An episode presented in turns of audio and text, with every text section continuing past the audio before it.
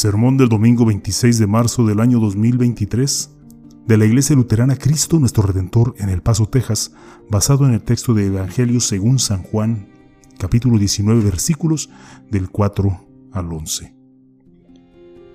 Pilato volvió a salir. Aquí lo tienen, dijo a los judíos. Lo he sacado para que sepan que no lo encuentro culpable de nada. Cuando salió Jesús llevaba puestos la corona de espinas y el manto de color púrpura. Aquí tienen al hombre, les dijo Pilato. Tan pronto lo vieron, los jefes de los sacerdotes y los guardias gritaron a voz en cuello, Crucifícalo, crucifícalo. Pues llévenselo y crucifíquenlo ustedes, replicó Pilato. Por mi parte, no lo encuentro culpable de nada. Nosotros tenemos una ley y según esa ley debe morir porque se ha hecho pasar por hijo de Dios, insistieron los judíos. Al oír esto, Pilato se, atemorizó aún más, así que entró de nuevo en el palacio y le preguntó a Jesús, ¿de dónde eres tú? Pero Jesús no le contestó nada. ¿Te niegas a hablarme? le dijo Pilato. ¿No te das cuenta de que tengo poder para ponerte en libertad o para mandar que te crucifiquen? No tendrías ningún poder sobre mí si no se te hubiera dado de arriba, le contestó Jesús. Por eso, el que me puso en tus manos es culpable de un pecado más grande. Poder. El poder es algo que todos deseamos, todos anhelamos o con lo que todos soñamos. Desde que somos niños y queremos decirles a nuestros padres o a quienes tienen autoridad sobre nosotros lo que queremos que hagan por nosotros, hasta que somos adultos y sentimos que el único lugar donde realmente merecemos estar es en la cima de la cadena alimentaria, estar en control de todo y estar preparados para cualquier eventualidad. En otras palabras, igual que Pilato. Pilato hizo alarde de su poder como gobernador de Judía, o al menos trató de demostrar que tenía cierto poder. Pilato no era un líder elegido, era un líder designado. Y era, fue designado por el imperio romano. Ellos eran los conquistadores. Ellos eran quienes realmente, el imperio, tenía el poder. Pilato no era parte de la sociedad judía, era un, era un romano.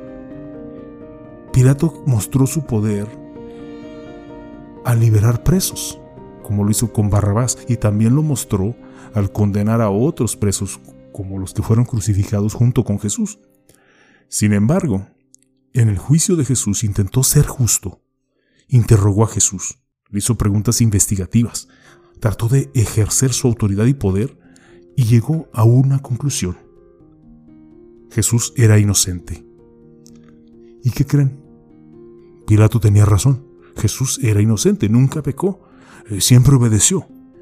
Y todo para, pegar, perdón, para pagar por los pecados del mundo. Pero Pilato no alcanzaba a comprender de dónde obtuvo su poder y su autoridad. Supuso que era de parte de Roma. Supuso que podía ejercer ese poder y autoridad a su antojo. Incluso quiso tomar muy en serio su papel de autoridad romana cuando Jesús no respondió a las preguntas que le planteó.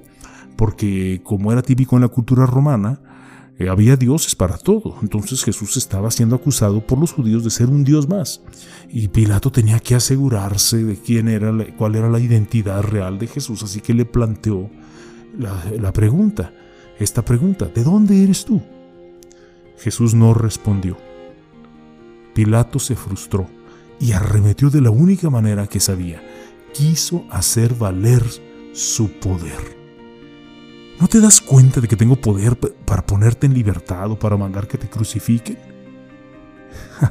lo siento, Pilato, pero no, no, no, lo tienes, no tienes ningún poder delante del Hijo de Dios. Y, Jesús se lo deja muy en claro. Le dice, no tendrías ningún poder sobre mí si no se te hubiera dado de arriba. Por eso el que me puso en tus manos es culpable de un pecado más grande. Qué pena y qué tristeza, Pilato. Pensabas que tenías poder, pero no lo tienes, o al menos no donde deberás cuenta. El poder terrenal lo otorga quien lo ha creado todo.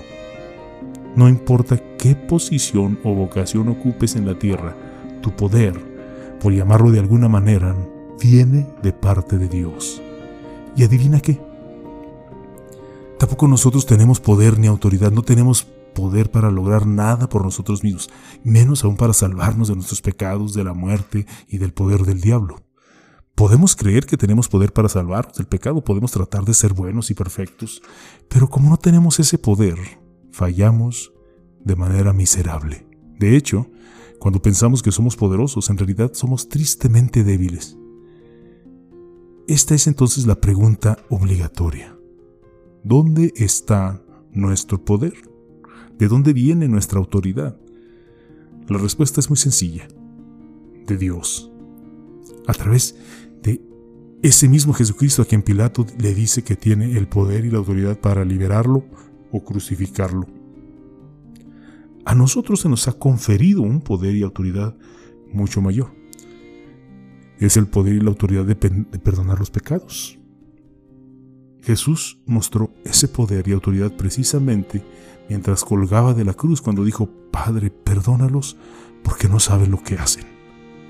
La resurrección de Jesús nos ha dado también poder sobre la muerte. Es un poder increíble, porque recordemos que la paga del pecado es la muerte. Merecemos morir, deberíamos morir y pasar la eternidad entera en el infierno.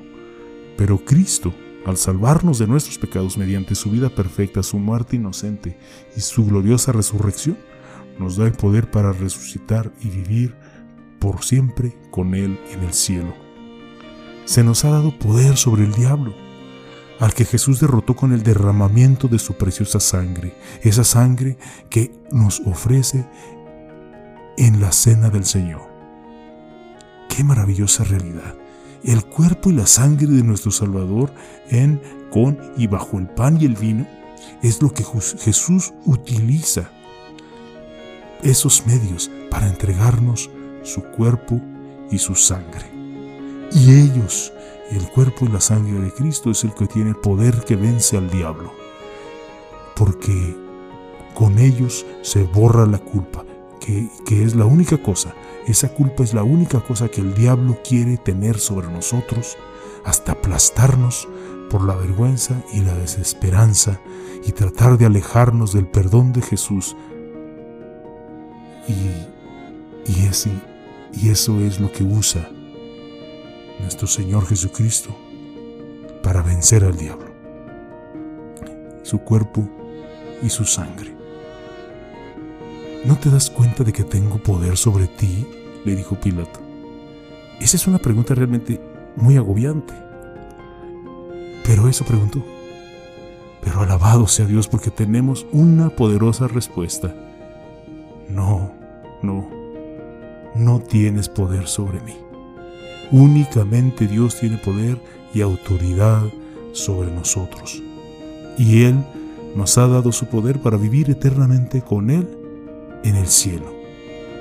Gloria a Dios por ese poder y por esa autoridad. Amén. Y que la paz de Dios que sobrepasa todo entendimiento, guarde sus corazones y sus pensamientos en Cristo Jesús. Amén. Thank you.